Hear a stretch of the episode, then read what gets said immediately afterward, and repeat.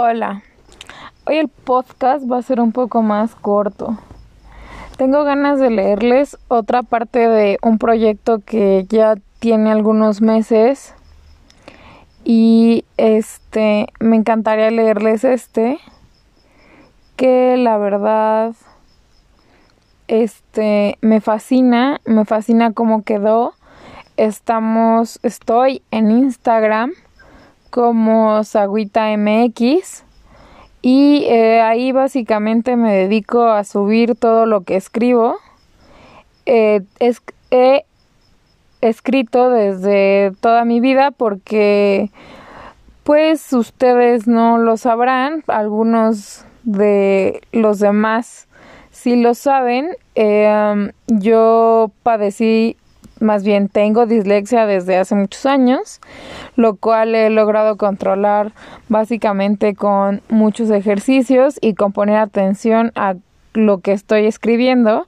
Y básicamente en al poner atención a lo que estoy escribiendo pues me lo hice un poco pues primero fue parte de la terapia para pues valga la redundancia aprender a escribir y después ya fue una parte que siempre estuvo conmigo.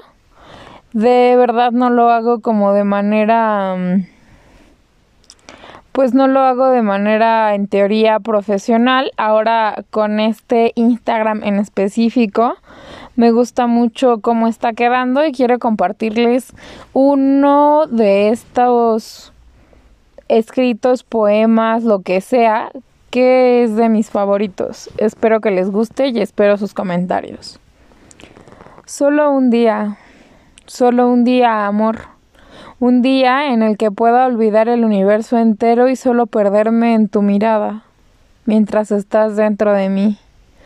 Solo un día, amor, un día en el que pueda reconectarme con el universo también y pueda perderme en tus labios mientras el tiempo se pone pausa, así, amor mío.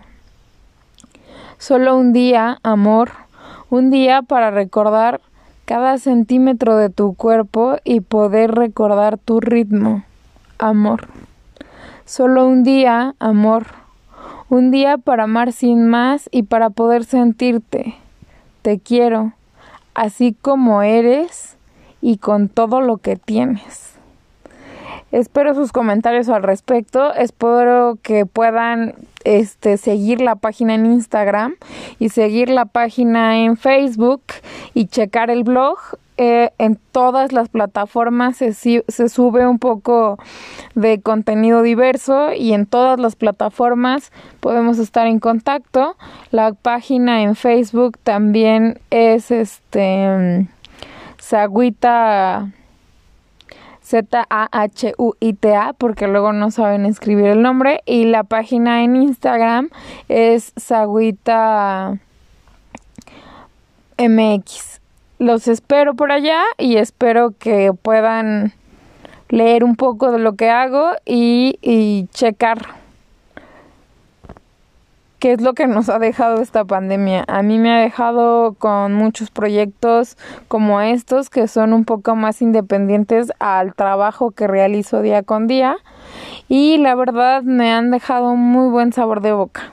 Los espero.